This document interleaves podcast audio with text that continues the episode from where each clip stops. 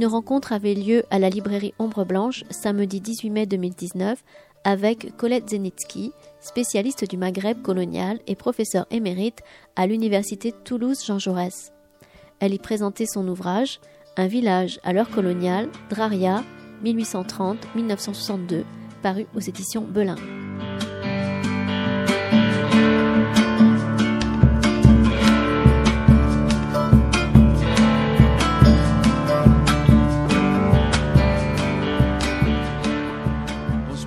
je prends donc la suite de mon collègue Didier Foucault pour vous présenter le second ouvrage de Mme Zidniki, dont vous voyez qu'elle est extrêmement prolifique. Hein, donc, euh, le premier ouvrage porte sur 1962 et le second ouvrage que, sur lequel nous allons débattre quelque peu commence dans les années 1830, au moment de la colonisation, et s'achève en 1962. Et, bien évidemment, la première question qui vient à l'esprit, euh, est-ce que l'Algérie est votre objet d'étude ou de recherche centrale? Comment êtes-vous vous êtes-vous intéressé à l'histoire de l'Algérie?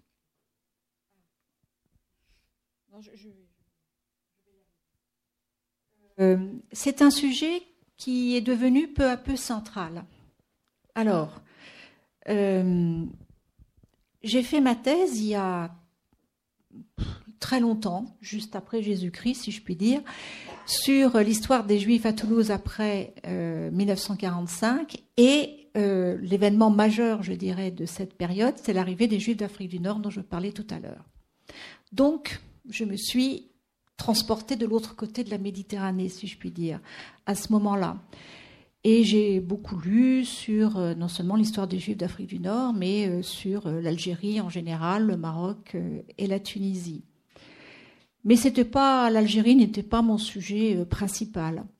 Ensuite, avec ma collègue Sophie Duluc, nous avons fait un, séminaire sur euh, l'histoire euh, coloniale et on a travaillé sur les différentes formes de, colonisation. Et puis, quelques années plus tard encore, avec mon collègue tunisien Habib Kazdagli, qui est professeur à l'université de la Manouba à Tunis, nous avons monté un, programme de recherche sur un sujet qui va vous paraître très curieux et très frivole. C'est l'histoire du tourisme euh, dans le Maghreb colonial. Et là, moi, j'ai fait un, livre qui est paru il y a trois ans sur l'histoire du tourisme dans l'Algérie coloniale, en essayant de montrer que euh, euh, bah, ce, tourisme participe, je dirais, de la comment dire, de la situation coloniale euh, à sa manière, si je puis dire. Et donc là, j'ai visité l'Algérie par les archives, par les sources et par les livres de long en large. d'Alger jusqu'à Tamanrasset et même encore beaucoup plus loin, de Constantine jusqu'à Marnia à l'ouest. Et puis, il y a quelques années, euh, il y avait une question qui me taraudait depuis très longtemps en fait, qui était, mais comment vivaient les différentes populations en situation coloniale? Parce que quand on parle de la colonisation, finalement, on évoque souvent les moments de tension, les moments d'affrontement. Donc on parle du début de la colonisation, de la conquête, ce qu'on appelle la conquête et toutes ces guerres. On publie aussi beaucoup sur la guerre d'Algérie, à juste titre d'ailleurs, c'est un événement euh, important. Sur l'Algérie, on, travaille, euh, il y a des collègues qui ont travaillé sur euh, des villages, par exemple sur Palestro, où il y a eu un, premier massacre de colons dans les années 1860 et puis après en 1957, on a, on a, travaillé aussi sur le village de Marguerite où il y a eu des colons qui ont été massacrés en 1901. Mais moi, ce que je voulais comprendre, c'est ce que j'appelle le quotidien colonial. Comment ça se passait quand il ne se passait rien d'extraordinaire, quand on est dans le quotidien, le, tous les jours, et qu'on est pourtant dans une situation qui est une situation qui n'est pas banale. Un village en Algérie, c'est à la fois un village français, mais c'est un village aussi qui est dans une situation particulière, qui est la situation coloniale, sur laquelle euh, on va revenir. Et donc je me suis dit, comment arriver à comprendre ce qui se passait donc dans ce quotidien-là?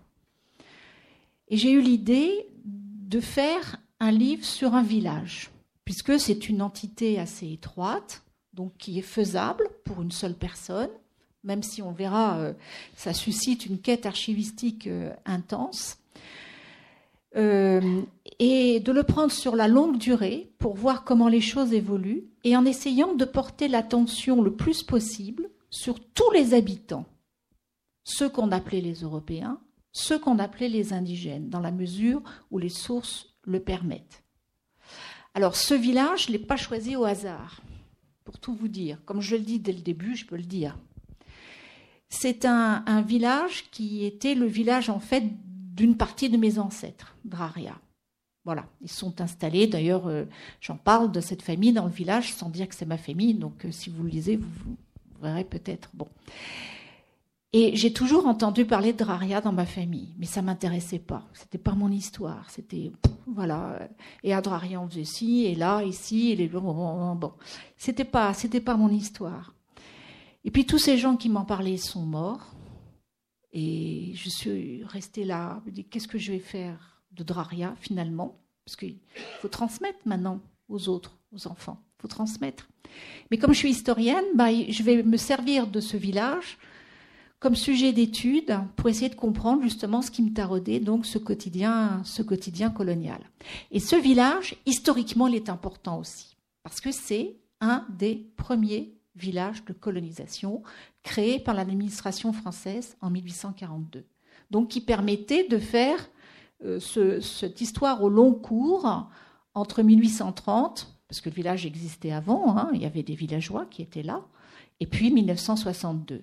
Donc j'ai bouclé la boucle, si vous voulez, à la fois familialement et en même temps euh, avec la distance qui, est nécessaire pour faire ce, travail d'historienne, tout en se sentant, euh, je dirais, impliquée dans cette histoire, mais toujours, j'espère, euh, le mettre à distance. Une, autre question qui concerne une, question plus, historique ou historienne et épistémologique, c'est le, sens de votre, de votre démarche. Parce que de prime abord, ça fait penser un petit peu à ce qui se faisait beaucoup dans les années 70, dans l'histoire des mentalités. Il y a notamment le, ce fameux livre Un village immobile, donc une monographie euh, villageoise, en essayant d'embrasser un petit peu toute la totalité de la vie économique, sociale, politique, etc. Alors, est-ce que vous vous situez dans une démarche qui est plutôt dans la continuité de cette démarche-là Est-ce que vous situez, euh, et je pense que c'est plutôt cela, dans, le, dans la perspective qu'a ouvert euh, Corbin avec euh, Pinago, donc mm. l'histoire de cette biographie impossible d'un personnage qui n'a pas laissé de traces dans les archives, ou encore est-ce que vous vous situez dans une perspective qui serait plutôt la perspective de, de la micro-histoire italienne? Non, la, micro-histoire italienne, non, parce que ni, ni Carlo Ginzburg avec Menocchio, qui part d'un personnage pour reconstituer euh, son, son, univers mental et essayer de comprendre la, culture populaire. En fait, le, euh, enfin, les, relations entre culture savante et culture populaire, c'est pas, c'était pas mon, c'était pas mon travail. S'il y a quelqu'un qui m'a inspiré, bien entendu, c'est, Corbin et ses, et ses, différents travaux. Bon, ça, ça c'est clair.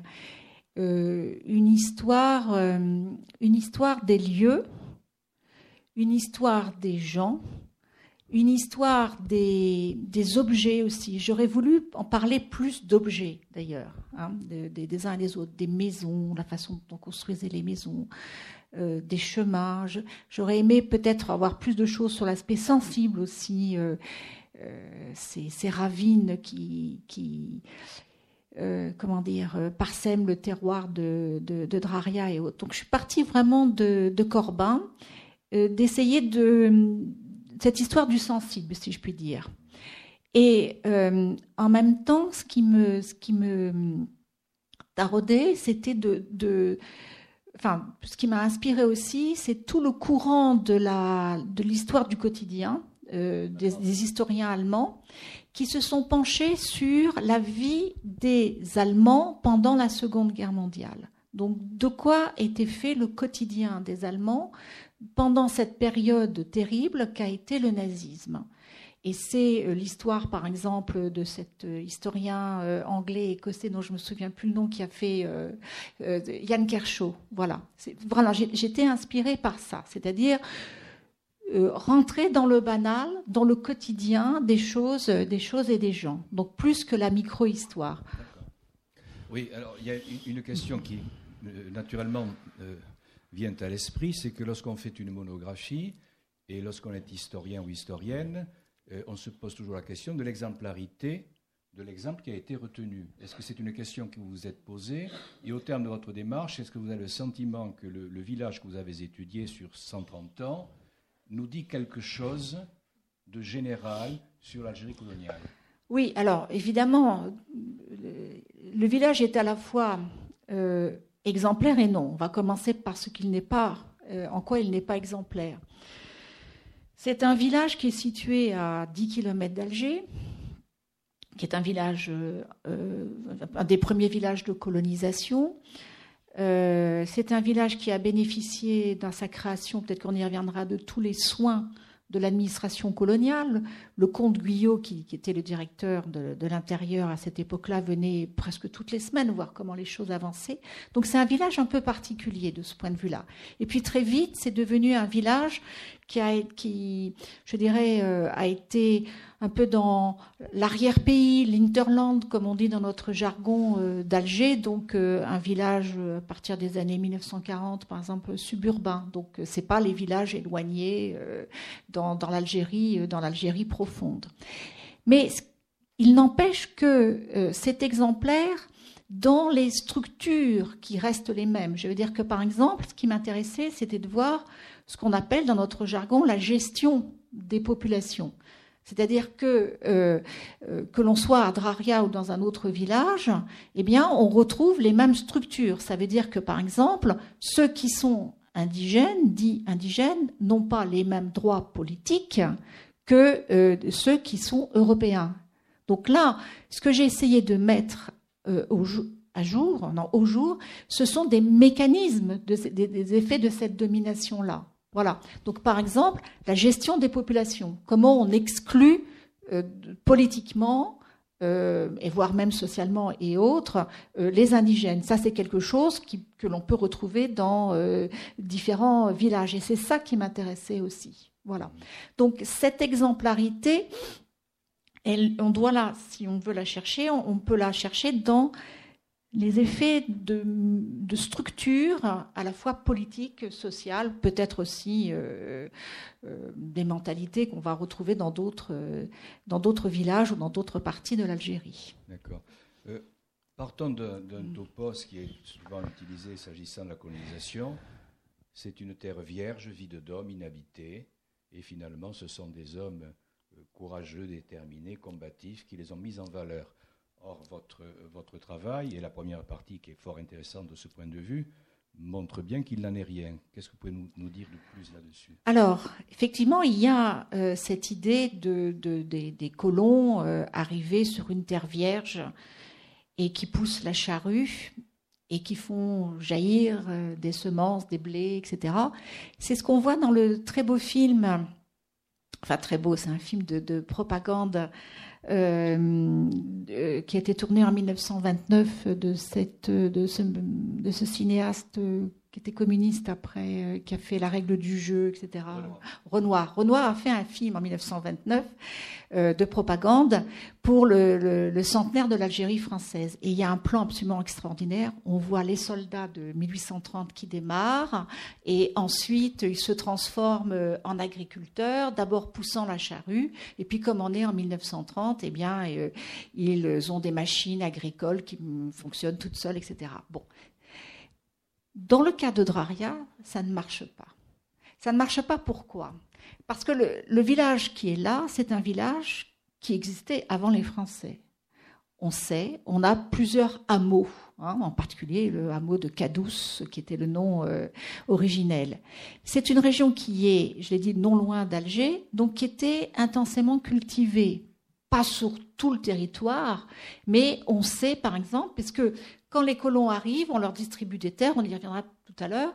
Dans les archives, on a conservé ces, actes de concession et les concessions qu'on leur donne sont décrites. Donc on sait que sur la, parcelle A qu'on a donnée à Monsieur X, il y avait des vergers. Et même ce que dans le vocabulaire de l'époque on appelait un gourbi, c'est-à-dire une maison. Donc il y avait là des villageois. C'était donc les, colons qui arrivent ici sont des colons qui succèdent à des habitants qui étaient là. Alors où sont-ils passés ceux qui euh, habitaient à Draria? Eh bien, euh, dans les années 1830, la région d'Alger est une région qui entre euh, en guerre, si je puis dire. Hein. Et en 1839, par exemple, les villageois de Cadous, sur lequel, le territoire sur lequel va s'établir le village lui-même, pas la commune, mais le village, ces villageois rejoignent euh, des troupes ennemies et ayant rejoint ces troupes ennemies, leurs terres sont séquestrés et ils sont interdits de séjour, si je puis dire, dans le village. Et donc sur ces terres séquestrées, l'administration définit un domaine et sur ce domaine va distribuer des terres à des colons qui viennent d'Europe, pas seulement de France. Voilà. Donc là, euh, on a ce mouvement, on va dire, d'expropriation au sens propre du terme. Mais ces choses sont beaucoup plus compliquées. C'est ça que je voulais montrer aussi dans le détail. C'est pour ça que c'est un livre où il y a plein, plein de détails peut-être un peu fastidieux, mais il fallait rentrer dans ces détails pour comprendre justement la complexité de la situation.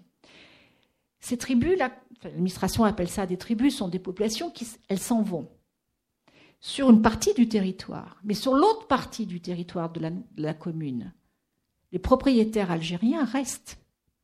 Leurs terres sont là leurs, domaines sont là, leurs maisons restent là. Et donc commence, hein, dès cette période-là, ce que j'ai appelé une coexistence au sens propre du terme entre ces colons qui viennent d'Europe, à qui on attribue des terres, qui vont créer ce village construit selon les normes du génie militaire français, vous savez, avec des plans, euh, des rues euh, perpendiculaires, euh, un village qui à l'origine est entouré de contreforts, etc. Et puis tout autour dans la campagne, vous avez des villageois algériens qui, restent avec d'ailleurs des gros propriétaires qui sont présents en 1830 et que je retrouve d'ailleurs en 1962. Et en discutant avec un monsieur qui habite Raria et qui fait l'histoire des, des, villages alentours, qui existent toujours. Donc il y a aussi une permanence de ces, de ces familles et une véritable coexistence. Je voudrais en venir maintenant à la question des sources que vous avez utilisées. Euh, pour l'essentiel, ce sont des sources coloniales de l'administration, mais il était difficile de, faire autrement. Alors, ces sources, elles introduisent des biais. Le premier biais, c'est que euh, on a le sentiment que tout passe par l'administration coloniale, qu'elle planifie remarquablement les choses. Hmm. Semble-t-il, il y a quand même ah beaucoup de choses qui échappent à cette administration coloniale, mais qui ne peuvent pas apparaître. Et puis en même temps, ces sources coloniales elles font en grande partie silence sur les indigènes, hein, qui sont peu pris en considération. Comment avez-vous pu ou tenté de donner la parole à, ces indigènes? Et la dernière question concernant les sources, c'est que euh, je me suis rendu compte que vous avez utilisé fort peu d'entretiens, trois entretiens au total. Mm. Est-ce que c'est un, c'est un choix ou est-ce que c'était l'impossibilité de trouver des témoins? Alors, je vais commencer par la dernière c'est le fait d'avoir peu d'entretiens. Je suis allée en Algérie, je suis allée à Draria. D'abord, j'ai eu des difficultés à aller en Algérie. La première année que j'avais demandé, j'ai pas eu le visa. Ensuite, j'ai eu un visa très court et je suis, m'était difficile. Euh, bon. Et puis, euh, comme j'avais que des entretiens, je dirais, de français, je me suis dit que, enfin, je, comme j'avais pas d'entretien, je dirais, d'habitants de, Draria, je me suis dit que par mesure d'équité, j'allais limiter les entretiens et m'en tenir, euh, m'en tenir aux sources. Alors, sur la question des sources, effectivement, ce sont les sources coloniales. Ceci dit, euh, j'ai essayé de lire alors ces sources, elles sont à Aix-en-Provence, aux ANOM, c'est les archives d'outre-mer. Et dans ces sources, si on est très attentif, mais il faut les lire, je dirais, à la loupe, on trouve, pas souvent, mais quand même, on trouve la trace des indigènes. Par exemple, euh, j'ai essayé de regarder euh, cette trace, par exemple, dans les moments de tension qui peuvent exister entre euh, la population dite indigène et la population dite, dite européenne. Là, quand il y a des moments de tension, ça génère des sources. Et tout d'un coup, on a, par exemple, alors ça revient à plusieurs reprises, une des sources de tension principales au XIXe siècle entre la partie européenne et la partie indigène, c'est la question des cimetières. L'administration veut, euh, comment dire, mettre la main sur des territoires qu'elle considère comme euh, vierges, si je puis dire, non utilisés, pour euh, les redistribuer, par exemple, à des colons.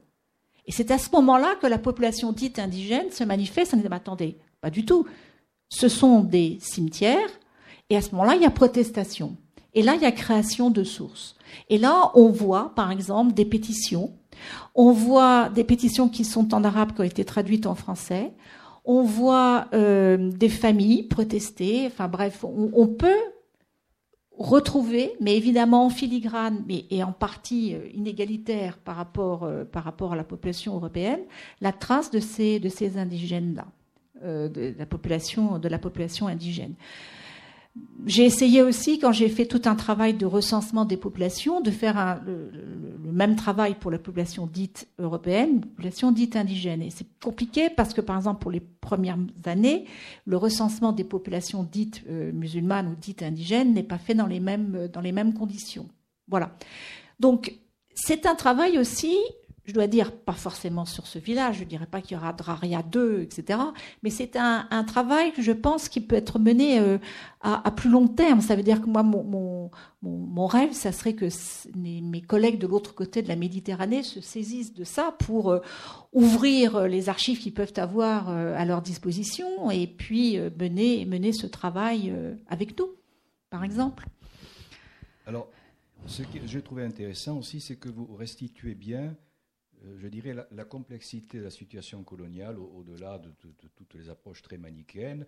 D'un côté, la colonisation, bien évidemment, c'est une, une domination, c'est une extorsion, c'est une spoliation. Mais en même temps, vous, vous montrez ici et là que l'administration coloniale sait faire droit, parfois, aux revendications des indigènes. Est-ce oui. que vous pouvez nous en dire plus et par quel mécanisme? Alors, effectivement, euh, euh, ça commence par une extorsion, mais ensuite il faut assurer l'ordre. C'est-à-dire qu'il faut quand même que, euh, euh, comment dire, faire respecter la, tranquillité. Alors, quand par exemple cet ordre est menacé par des mesures administratives qui paraissent injustes aux indigènes et qu'il y a protestation de leur part, que par exemple ils se mobilisent en faisant des pétitions, qu'ils envoient des lettres au préfet, voire au gouverneur, voire plus tard. À ce moment-là, l'administration, je dirais, dans un souci de tranquillité, puisqu'elles sont des, choses quand même assez peu importantes, qu'on leur laisse leur, leur, leur cimetière, c'est pas ça qui va bouleverser l'ordre général en Algérie. Donc l'administration, elle est, je dirais, très sensible à cet équilibre, à maintenir cet équilibre. Donc il y a des, euh, comment dire, il y a des mesures sur lesquelles elle peut reculer quand elle sent que cela peut menacer l'ordre colonial. Je ne sais pas si j'ai répondu à votre question. Si, si, vous avez répondu. Euh, mm. Alors, venons-en maintenant à la, sociologie de, ces, de, ces, colons, ceux qui s'installent à partir des années 1830. Et lorsqu'on lit attentivement votre travail, on s'aperçoit qu'on est fort loin du stéréotype qui a été forgé dans les, années 1960, ces colons extrêmement riches qui s'installent en France. Et là, on, est, on a affaire à des, gens de peu, des gens extrêmement humbles, euh, mm. arrivés souvent avec rien et qui souvent vont échouer. Est-ce que vous pourriez brosser une, une rapide sociologie de ces, de, de ces, de ces premiers colons y compris les origines nationales, dont on s'aperçoit mm. qu'elles sont fort diverses, et en même temps dire quelques mots sur cette volonté de l'administration de recréer une société coloniale complexe, jusque et y compris avec des élites. Voilà. Alors, euh, il y a, du point de vue de l'administration, de certains administrateurs, dont le fameux directeur de l'Intérieur qui s'appelait le comte Guyot, qui était un préfet qui a été envoyé en Algérie à la fin des années 30 pour justement créer euh, des villages de colonisation. C'est pas la première fois qu'il y a des villages de colonisation. Il y en a, il y a des, précédents, en particulier euh, en, Amérique du Sud, enfin en Amérique, en, Floride, je crois, parce était quand elle était encore française. Et donc Guyot veut, euh, comment dire, ancrer la France non plus seulement par la conquête militaire, mais en créant une société qui serait une société à l'image des sociétés françaises. Donc dans ce village, il, euh, imagine euh, faire venir des colons, sur lesquels je reparlerai tout à l'heure. Euh, alors lui était favorable à des colons d'origine modeste, compte tenu que autour de la terre qui avait été distribuée à ces colons et qui n'est qu'une partie du village. Tout à l'heure, j'ai parlé de la partie qui appartenait à des propriétaires musulmans. Mais une partie des terres de ces propriétaires avait été achetée dès le début des années 1830 par des aristocrates, en particulier français. Donc il y avait autour du domaine qui avait été concédé aux colons, il y avait une élite qui est une élite de, par exemple, euh, euh, des comtes et pères, etc., qui se, qui se des domaines, je dirais, à bon marché dans cette Algérie des années 1830. Et les colons qui devaient venir étaient des colons modestes. C'est-à-dire qu'on ne leur demandait que euh, d'avoir 1500 francs à peu près, c'est-à-dire c'est pas rien, donc ça exclut quand même les très pauvres. Mais on fait appel à des gens modestes et euh, euh, il y a un choix qui est fait par l'administrateur. Il s'agit de prendre des gens donc qui ont un petit pécule, qui ont une expérience en matière euh, agricole ou artisanale, parce qu'il faut des artisans aussi, des gens qui viennent en famille, on n'aime pas les célibataires parce qu'ils vont faire n'importe quoi, et euh, des gens aussi qui ont une bonne moralité. D'ailleurs, pour pouvoir devenir colon, il faut une lettre de bonne vie et mœurs, comme on dit, décernée par le maire du village. Ça vaut ce que ça vaut. Hein. Dans un cas très précis, euh, le maire du village était le beau-père du, futur colon. Bon, bref. Alors, donc il y, a, un tri, si vous voulez, qui est fait euh, chez, ces, chez ces colons. Et par exemple, dans le village, on va donner aux gens 7 hectares de terre. Donc 7 hectares, c'est pas beaucoup. C'est plus, par exemple, qu'ils pouvaient en avoir en France, mais c'est pas beaucoup quand même. Mais on considère que c'est suffisant pour faire vivre une famille. Alors ces colons, d'où viennent-ils? Ils viennent de France, tout d'abord. Et ils viennent dans ce village d'un peu partout. Alors il y a un fort tropisme qu'avait vu ma collègue Jennifer Sessions, qui est une américaine qui a travaillé sur la colonisation des années 1830-1840 en général. Beaucoup de colons viennent de l'Est de la France, mais dans ce village, il y a des gens qui viennent de l'Est de la France, mais qui viennent aussi euh, du Sud-Ouest, euh, pas tellement de Bretagne finalement. Mais dans ce village arrivent aussi des gens qui ne sont pas français. Arrivent des Allemands et des Suisses. Alors pourquoi des Allemands et des Suisses? Alors parce que euh, l'Allemagne, enfin c'est pas l'Allemagne, comment dire c'est pas pas pas la Prusse d'ailleurs. Euh, la Confédération germanique voilà. La Confédération germanique connaissait à ce moment-là une intense émigration. Il y avait des, des, gens qui partaient euh, par milliers chaque année euh, aux États-Unis par exemple. Certains ont pris la route de l'Algérie et se sont installés dans le village. Et d'ailleurs pour l'administration ils avaient bonne réputation il y a un texte que, que je cite où l'administration se dit les Suisses et les Allemands, ça fera de bons colons parce qu'ils sont travailleurs. Ça n'a pas marché du tout comme ça parce que les malheureux qui se sont installés dans le village, en fait, euh, la plupart euh, sont partis quelques années plus tard parce que ce sont des gens, d'ailleurs, c'était surtout les artisans qui sont arrivés, pas forcément chargés de famille et à mon avis, ils sont dû se sentir isolés aussi parce qu'il y a la question de la langue. Donc, les Suisses et les Allemands les Espagnols, et à cette époque-là, dans les années 1840, ce sont surtout ceux qu'on appelait les Mahonnais, ça veut dire les gens qui viennent de Minorque et aussi peut-être aussi de Majorque. Donc en fait, cette société euh, villageoise, c'est une société qui est, je dirais, très hétérogène socialement quand on englobe l'ensemble de la commune, puisqu'on a ces grands propriétaires, et très hétérogène aussi sur un plan, euh, sur un plan de, l'origine, de l'origine nationale. À telle enseigne que je me suis dit, mais ces braves gens, quelle langue ils parlaient euh, en 1840 lorsqu'ils se sont tous retrouvés ensemble, donc euh, quelques Mahonnais, les Suisses. Alors ces Suisses-là sont les Suisses français. Je le sais parce que ils ont écrit des lettres. Mais les Allemands, alors plus les Allemands, c'est très difficile à les retrouver parce que leur nom est estropié euh, systématiquement par l'administration, ce qui fait qu'on se demande si ce monsieur c'est encore le même que si dans d'autres papiers, etc. Bon, bref. Donc on a euh, une diversité aussi euh, linguistique qui peut-être a posé problème à un certain nombre d'entre eux. Voilà. On pourrait maintenant s'interroger un petit peu sur le, statut et le, sort des populations musulmane. Euh, alors on peut partir d'une idée très très simple ou quelques idées très simples. Ce qui peut permettre la promotion, c'est l'école. Euh, qu'en est-il par exemple de l'application des lois Ferry de 81-83 en. Algérie s'agissant des populations dites indigènes? Et l'autre question, c'est en général les guerres dans lesquelles les colonisés paient le prix du sang sont toujours des moments de promotion sociale. Euh, est-ce que la guerre de 14-18 et celle de 39-45 ont joué ce rôle? Alors, euh, pour, la question de l'école, c'est une question qui est importante, sur laquelle je m'apesantis d'ailleurs.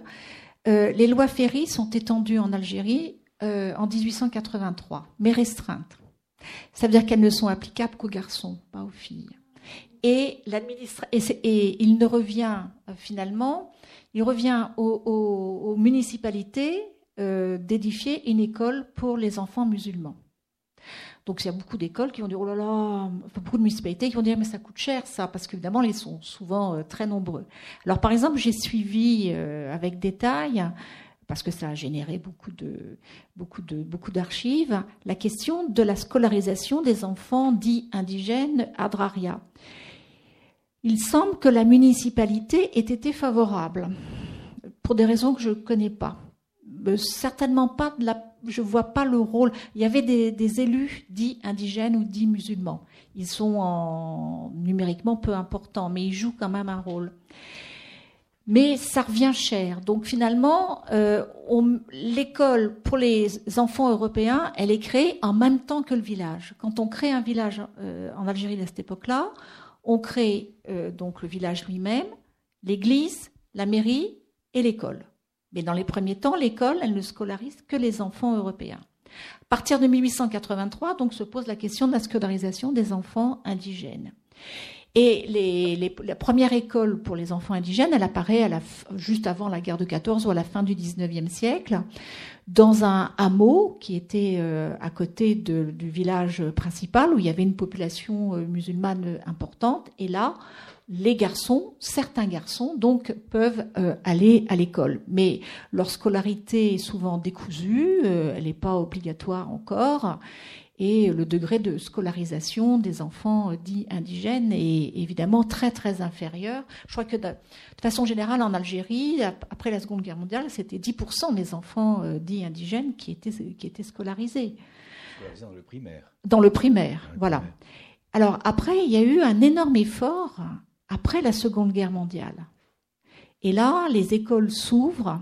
Et c'est pour ça que quand on a des, témoignages euh, de, gens qui viennent d'Algérie et qui disent oui mais c'est pas possible ça ce que vous me dites c'est pas vrai euh, les enfants algériens ils étaient euh, avec nous dans les écoles oui dans les années 50 oui c'est vrai mais d'ailleurs pas, pas forcément beaucoup de filles d'ailleurs et puis, 30 euh, ou 40 ans auparavant, euh, c'était c'était pas c'était pas forcément vrai.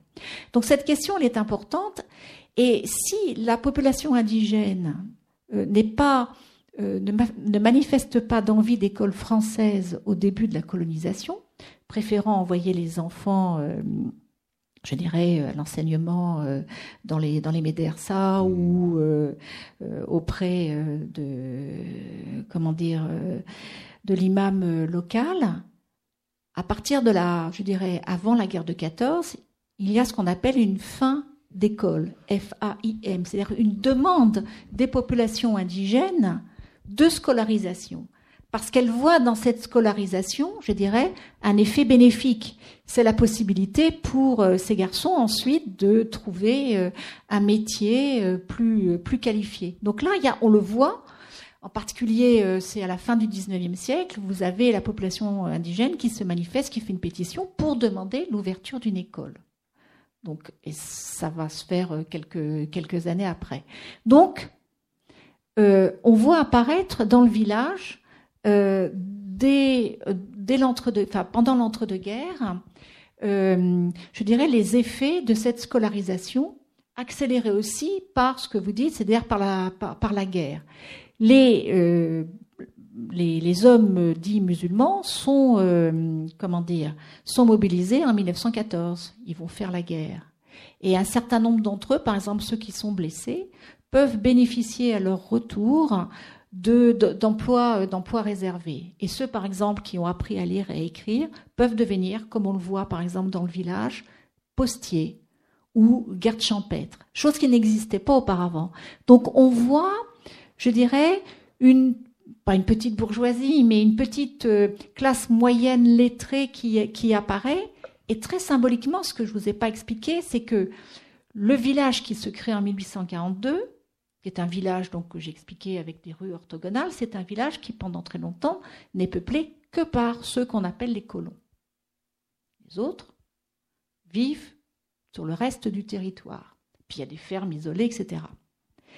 Et à partir de l'entre-deux-guerres, on voit arriver dans le village lui-même des populations dites indigènes. Et là commence une coexistence, alors qu'avant, je dirais que ces populations vivaient assez, euh, séparées. Et ceux qui habitent dans le village, ce sont soit des, gens qui travaillaient, euh, enfin des ouvriers agricoles, ou alors euh, ce garde champêtre ou euh, euh, ce, ce, facteur, par exemple. Garde champêtre, c'est un rôle important dans un village. Hein. C'est très important. Je vais terminer par deux questions concernant la, guerre d'Algérie, ensuite on va donner la, parole à l'assistance. Il y a un détail que, que vous évoquez qui, qui m'a paru très intéressant et qui pose beaucoup de problèmes. Vous dites qu'encore en 1960, on achète des terres en Algérie. Mm. Donc la guerre a commencé en 54, mais en 60, tout au moins à Draria, on n'a pas la conscience que les choses sont largement jouées. Donc j'aimerais que vous disiez quelques mots là-dessus. Et la deuxième question sur la guerre d'Algérie, c'est que euh, assez vite, on a tiré les leçons de la guerre d'Indochine, euh, euh, on a forgé les outils de la guerre psychologique et on a mis en œuvre notamment toute une série, toute une politique sociale Qu'en est-il de la politique sociale agraria à partir du milieu des années 50 dans le cadre de la guerre d'Algérie? Alors, pour la première question, donc euh, effectivement, c'est ce que je disais tout à l'heure. Alors, c'est un peu le mouvement inverse. J'évoquais ces gens qui achetaient des terres en France en prévision de leur retour. Mais vous avez le mouvement inverse aussi. Il y a des gens qui euh, se sont dit que c'était pas possible que l'Algérie euh, quitte le giron français et qui ont continué. Donc, euh, c'est un monsieur que, que, j'ai interrogé justement pour ce livre qui me dit Mais moi, j'ai acheté des terres en 1960 parce que c'était pas possible de faire, euh, de faire autrement. Et, il n'est pas le seul. On trouve les deux attitudes. C'est comme ça en histoire, c'est ni l'un ni l'autre. Donc, euh, et, lui d'ailleurs, bon, il est parti en 1962, mais vous avez des gens qui sont des propriétaires terriens qui sont partis un peu plus tard, si je puis dire. Bah, pour les raisons que j'expliquais tout à l'heure. Personne ne pouvait prévoir ce qui allait se passer au printemps 1962. Donc euh, les, représentations qu'on avait en tête, c'était euh, la fin de, c'était les, modalités d'indépendance en Algérie, euh, en Tunisie et au Maroc. Au Maroc, les propriétaires de, terres, ils sont restés, je sais pas jusqu'à quand. Ils sont pas rentrés tout de suite, voilà.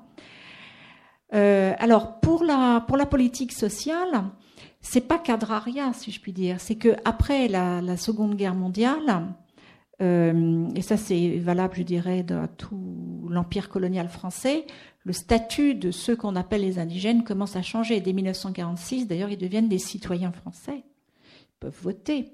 Bon, d'abord, euh, on crée deux collèges complètement inégaux, le collège dit des Européens, le collège dit collège électoral, hein, et dit des, musulmans, qui sera aboli par la suite.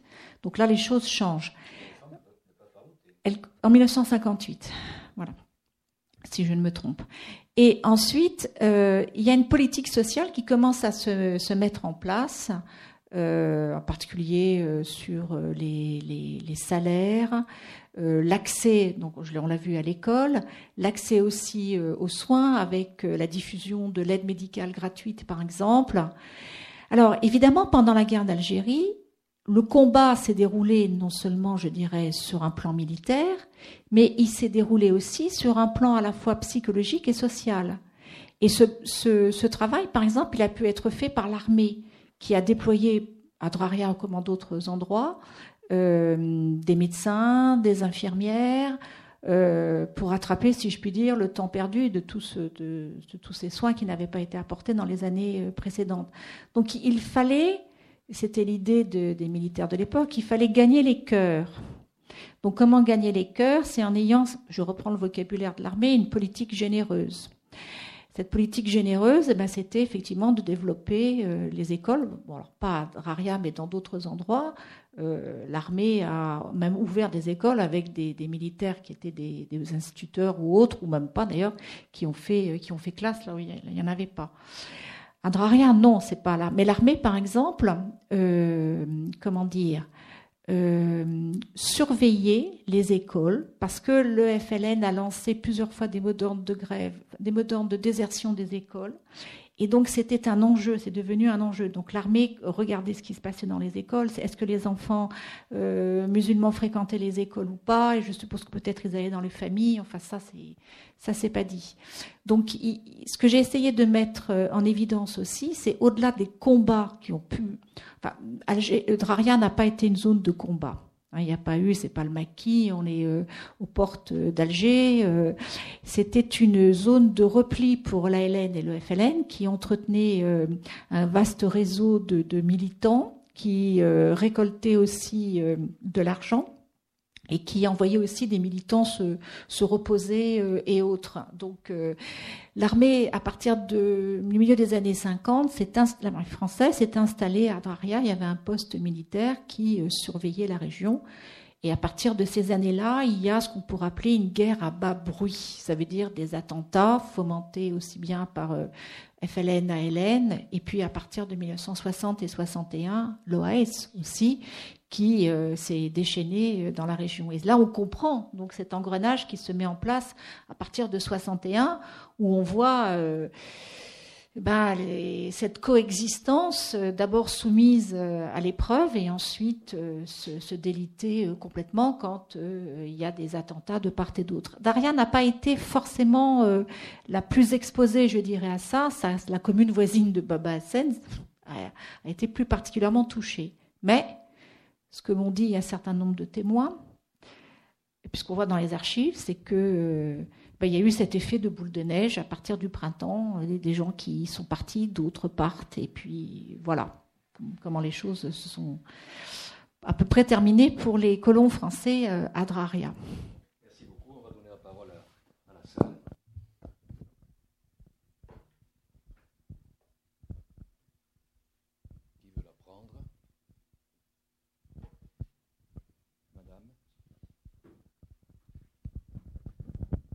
Savoir là.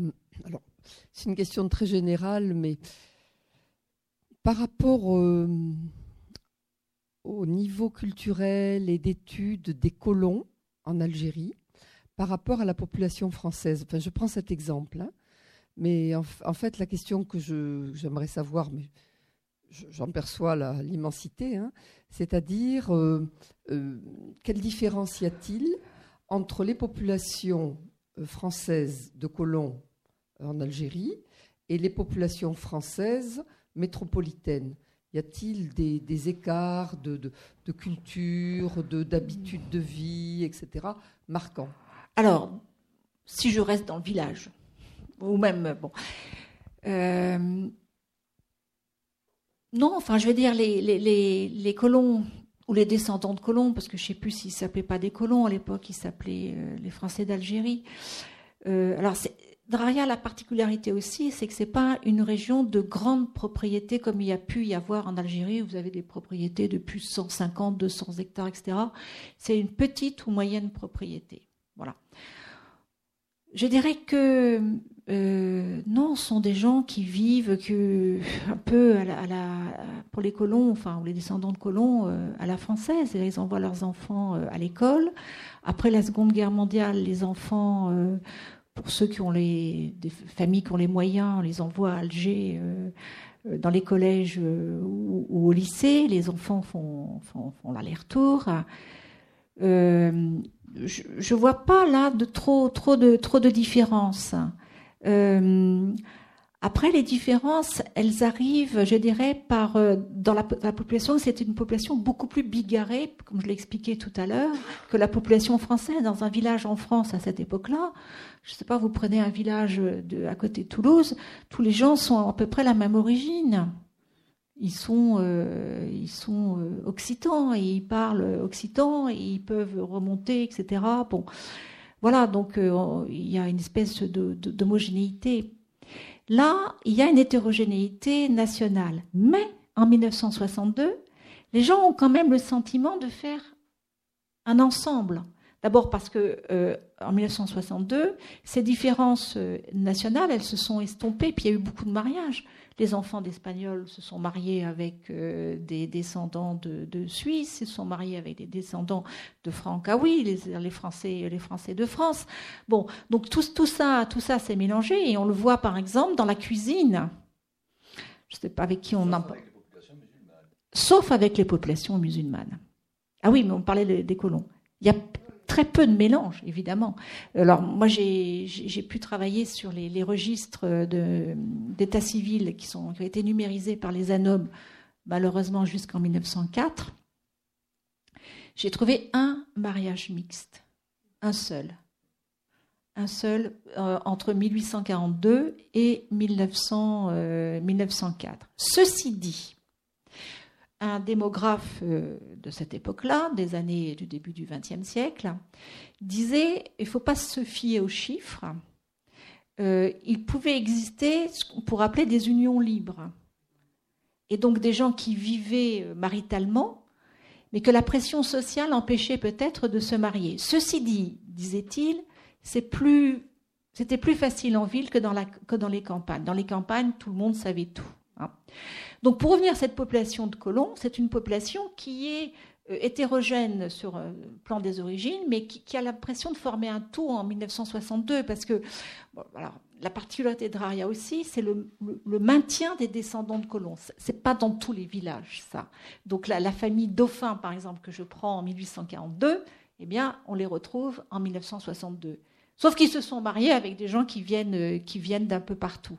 Donc ils portent en eux cette, euh, cette hétérogénéité et cette différence quand même avec euh, la population, la population musulmane, avec qui ils ont des rapports quotidiens, quotidiens, des, rapports de travail, des rapports de langue.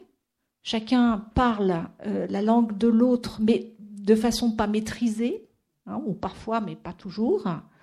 Et puis, dans les années 50, euh, le partage aussi de l'expérience scolaire. Quand on regarde les photos scolaires, les photos d'école par exemple, on voit euh, des enfants d'origine diverses. Donc il y a quelque chose qui s'est qui était en train de se faire. Mais je suppose que dans la quotidienneté, chacun savait quelle était sa place et les limites assignées euh, à, sa place. Vous formulez une remarque dans, l'ouvrage qui, m'a beaucoup surpris. Vous dites les, enfants euh, de colons apprenaient l'arabe parfois à l'école. Ah, parfois à l'école, alors pas. Euh, alors, certains l'apprenaient, par exemple, au collège. Alors, pas à l'école du village, mais. Euh, je vais vous donner un exemple, puisque j'ai commencé par ma famille. Mon père, par exemple, a appris l'arabe au collège. Donc, il parlait l'arabe. Mais il y a des enfants aussi qui apprenaient l'arabe euh, dans les cours de récréation. et aussi, je dirais, dans les relations de travail. Ce que j'ai pas évoqué aussi, que j'en parle énormément dans ce village, c'est que la population euh, dite indigène n'est pas plus euh, homogène que la population des colons. Aux habitants originels, si je puis dire, est venue s'ajouter une migration sans cesse euh, nourrie de Kabyles qui sont venus s'installer dans le village et qui étaient très nombreux à la fin, fin de la période. Et ces Kabyles euh, sont venus appelés par les colons pour travailler dans les fermes à partir des années 1860-1870 parce qu'on manquait de main-d'œuvre. Et euh, ces Kabyles, euh, surtout quand, à partir de 1860-1880, le village s'est tourné vers la viticulture qui demande beaucoup de bras. Donc on a fait venir des Kabyles qui venaient d'abord au moment, par exemple, de la vendange, et puis ensuite qui se sont installés de façon plus ou moins pérenne et qui ont fait souche, et certains donc euh, sont encore euh, à, Draria. moi je simplement euh, faire remarquer que les instituteurs qui étaient formés aux écoles normales d'Alger, de Rand, de Constantine, ou qui venaient de métropole d'ailleurs, se devaient de couler ses enfants dans le creuset républicain. C'est-à-dire mm. qu'on enseignait les Gaulois, on enseignait la monarchie ah bah on enseignait le règne de Louis XIV. Ce qui, pour les, les, petits, euh, les petits Arabes, enfin bon, c'était nier leur culture. C'est leur faire croire que leur histoire a commencé avec la conquête, ce qui est entièrement faux. Et vous savez que nous avons eu le même problème aussi en, métropole, euh, en Afrique noire également, où on faisait croire aux petits Sénégalais que l'histoire, que l'Afrique n'avait pas d'histoire. Oui. Euh, vous savez, ça. Oui, oui, Et ça, ça a été une des fautes de la euh, troisième, quatrième République, qui allait très loin, puisqu'on empêchait les petits créoles de Martinique, de Guadeloupe, de parler le créole que les instituteurs martiniquais leur tiraient les cheveux. On avait la même position, n'est-ce pas, vis-à-vis des petits catalans, des petits mm. basques. Vous, connaissez toute cette politique Oui, oui, bien sûr. Couler tout le monde dans le même creuset républicain. Oui, alors. Exacté Louis XIV, Clovis, Jeanne d'Arc. Je ne sais pas. Il s'est transposé en Algérie, c'est cocasse. Oui, c'est cocasse, Mais euh, il faudrait voir les programmes de. Il faudrait que je demande à une collègue qui travaille sur ce domaine-là les, les, programmes de, de, primaire. Pour le lycée, vous, je suis, je suis d'accord avec vous. Mais en primaire, je ne sais pas. En tout cas, je sais qu'au Maroc, euh, on n'enseignait pas, on n'enseignait pas l'histoire de France de la même manière qu'en France dans les écoles dites euh, franco franco-arabes. Mes parents étaient instituteurs euh, et j'ai encore les manuels d'histoire et de géographie de mes parents. au Maroc, on enseignait l'histoire du Maroc avec des chapitres qui concernaient l'histoire de France, bien entendu, mais euh, on enseignait, on enseignait l'histoire du Maroc. C'était euh, le manuel euh, de, l'historien Terrasse, hein, qui était le grand spécialiste de l'histoire marocaine, qui avait adapté, qui était adapté pour pour les enfants. Alors, je je connais pas les manuels qui étaient en cours, mais peut-être que Monsieur là a une réponse dans oui, je crois que là aussi, vous voyez, il faut avoir une approche historienne. Ça veut dire que on a un peu des, coupeurs de cheveux en quatre. Euh, c'est-à-dire que certainement que l'école qui a été créée en 1842-1843, c'était un couple d'instituteurs, je ne me souviens plus comment ils s'appelaient, euh, ils ne se sont pas cassés la tête, ils ont pris, il n'y avait même pas de manuel à cette époque-là, ils ont fait la classe euh, à Draria comme ils l'auraient fait à Castanet-Tolosan. Bon, parce qu'ils avaient euh, un public, euh, je dirais, d'Européens. Je me demande d'ailleurs ce que devaient entendre et comprendre les enfants majorquins, mallorquins, bon, enfin, peu importe. Mais ensuite, quand euh, l'école s'est ouverte de façon un peu plus massive aux enfants algériens, l'enseignement a été, a été adapté. Donc là, il faudrait effectivement voir euh, dans le détail, si vous voulez, euh, l'adaptation du euh, de, de, de l'enseignement. Mais moi, je sais que mes parents qui étaient donc à l'école dans les années 30, eux, ils ont eu, enfin, ils avaient eu un, enseignement comme s'ils avaient été en France. C'était, c'était pareil, exactement pareil. Les, les, les manuels qu'ils avaient, c'était les manuels qui étaient en vigueur, en vigueur en France. Mais vous voyez, mais en même temps, mon père a appris l'arabe. Voilà, au collège. Enfin, c'était pas. Oui, c'était le PS, on disait le PS à l'époque. Euh, l'enseignement primaire supérieur, c'est ce qui permettait d'accéder au brevet et au brevet supérieur. C'était l'enseignement pour les, pour les enfants pauvres, puisque le lycée c'était payant et le collège c'était gratuit. Voilà. Donc euh, quand tu voulais poursuivre tes études, euh, tu allais, à l'EPS. En France aussi. Alors au début, on a oui 400, 400 habitants. alors je vais vous dire, on fait venir 50 familles. Donc vous multipliez par 4 à peu près, ça fait 200, un petit peu plus. Plus, alors ça c'est les colons, plus les habitants dits indigènes qui vivent, donc peut-être une centaine de personnes. Et puis euh, les, propriétaires, les grands propriétaires français, euh, qui n'y résident pas, mais qui ont des, des, vallées, euh, qui sont d'ailleurs euh, qui viennent de France ou qui sont des, Espagnols, des Majorcains. Voilà. Donc ça fait entre 300 et 400. Et à la fin, le village a 2000, 3000, euh, parce que c'est un, la, population s'accroît de façon très régulière. Et cet accroissement, il est dû essentiellement à la population dite musulmane. Ça veut dire que la population européenne euh, s'accroît à peu près jusqu'en 1880-1890 euh, par, euh, reproduction, c'est le croix naturel. Puis il y a une espèce de, palier qui est que l'on voit dans tous les villages. C'est-à-dire que au bout d'un moment, la population européenne, alors c'est plutôt pendant l'entre-deux-guerres, hein, dans les années 30 et 40, euh, la population européenne a tendance à quitter les campagnes algériennes. Les campagnes, euh, voilà. Euh, j'ai une collègue qui parle de décolonisation agricole.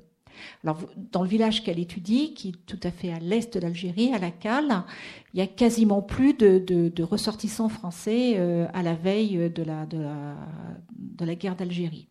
À Draria, la population reste stable, autour de européenne, 400 à 500 habitants. Ce sont généralement les descendants des habitants de, arrivés en 1842 ou ceux qui sont arrivés par la suite. Ils ont des propriétés moyennes et ils restent. Leurs enfants commencent à partir. Ils partent euh, en Algérie, beaucoup, au Maroc aussi, hein, à partir du moment où le, Maroc est, colonisé, oui, ils partent en France. Et puis la population euh, euh, musulmane s'accroît très rapidement et, très régulièrement. Donc à telle enseigne que euh, si les Européens étaient majoritaires dans les années 1840, eh bien très rapidement c'est la population musulmane qui devient majoritaire. Et donc on a là quelque chose qui est à l'échelle, je dirais, de la de l'Algérie tout entière. C'est aussi cette, cette ce dynamisme, cette force aussi de la de la population démographie de la population musulmane qui nourrit aussi ce qu'on pourrait appeler une peur obsidionale, la peur du nombre. Hein, puisque en fait le, village est, cerné par cette population musulmane. Alors il y a en particulier un, hameau qui s'appelle Wedrouman dans le nord de la, commune qui est quasiment entièrement euh, musulman. Là, il y a à peu près 1000 habitants dans les années 60. Et c'est dans ce hameau de Wedrouman que le FLN va recruter de manière intense et que l'armée sera euh, appelée à plusieurs reprises euh, à, intervenir. C'est de là que, viennent les tensions euh, les plus, les, plus fortes. Et c'est de ce village aussi que tous les matins partaient les jeunes gens en mobilette ou en bus vers Alger, puisque c'était des, ouvriers ou des manutentionnaires et autres qui travaillaient à Alger, parce qu'à partir de 1900, il y a des, des cars euh, ou un peu plus tard, des cars qui, euh, permettent de rejoindre Alger euh, quotidiennement. C'est pas loin, hein, ça, fait, ça fait 10 km. Hein, pour ceux qui connaissent Alger, de la, la colonne Voirol ensuite jusqu'à Draria, il y a quelques kilomètres. Maintenant, c'est une même conurbation. C'est une banlieue de, je sais pas, 30 000 ou 40 000 habitants. Et j'y suis allée l'an dernier, à peu près à la même époque, là. Et le village colonial euh, existe toujours. Ça veut dire que quand on se promène dans, dans, on, voit au centre euh, de la, de, la conurbation, on voit ces petites maisons, parce qu'on construit les colons, quand on leur donnait la terre, ils avaient l'obligation de construire une maison. Elles sont toujours là, parfois surélevées, etc. Donc on voit le plan, on voit l'école qui a été créée, je crois, au début du XXe siècle. L'église n'existe plus, euh, le morts n'existe plus. Et donc, quand j'y suis allée, j'avais demandé au chauffeur de taxi, qui était un jeune homme, de me, promener dans, dans Draria. D'abord, il a ouvert des grands yeux. C'est comme si un touriste allait euh, à Paris et demandait d'aller visiter Gennevilliers euh, ou je ne sais quoi. Ah, bon, il a trouvé ça bizarre. Et puis, il m'a, je lui ai dit, mais allons dans, dans le centre. Donc, j'ai retrouvé. Et puis ensuite, il s'est pris au jeu et, en naviguant dans la commune, on a retrouvé des vieilles fermes qui étaient une encore en activité, mais il reste quasiment plus de, terres agricoles. Hein, je veux dire, quand on est à 10 km d'Alger. Et maintenant, Draria est réputé pour ses brochettes. Les gens y vont le week-end pour aller manger des brochettes. Oui, oui, alors ces Mahonnais, en plus, ils, sont euh, Parmi les premiers euh, bénéficiaires des concessions, c'est comme ça qu'on appelait les terres distribuées, ils ne sont pas éligibles, enfin, j'en ai pas trouvé, sauf si peut-être les Solari, les Mesquino, peut-être. Mais bon, euh, le dossier était. Oui. Mais ça, c'était. Ça, c'est à. Alors. À Fort l'Eau, il y a eu beaucoup de Mahonais. Bon, à, à Draria, parmi les concessionnaires, je ne trouve que. Et effectivement, après la faillite de ces concessionnaires. Mais ce que j'ai pas dit, c'est que aussi un des mythes des, colons qui arrivent, qui, qui, font fortune, etc. La plupart des, premiers arrivés en 1842, euh, ils repartent parce que la, vie est extrêmement dure. Là aussi, il y a une mortalité euh, extraordinaire dans les années qui suivent, les enfants, les femmes, etc. Donc c'est pas du tout une success story, hein. pas du tout, du tout, du tout. Et le public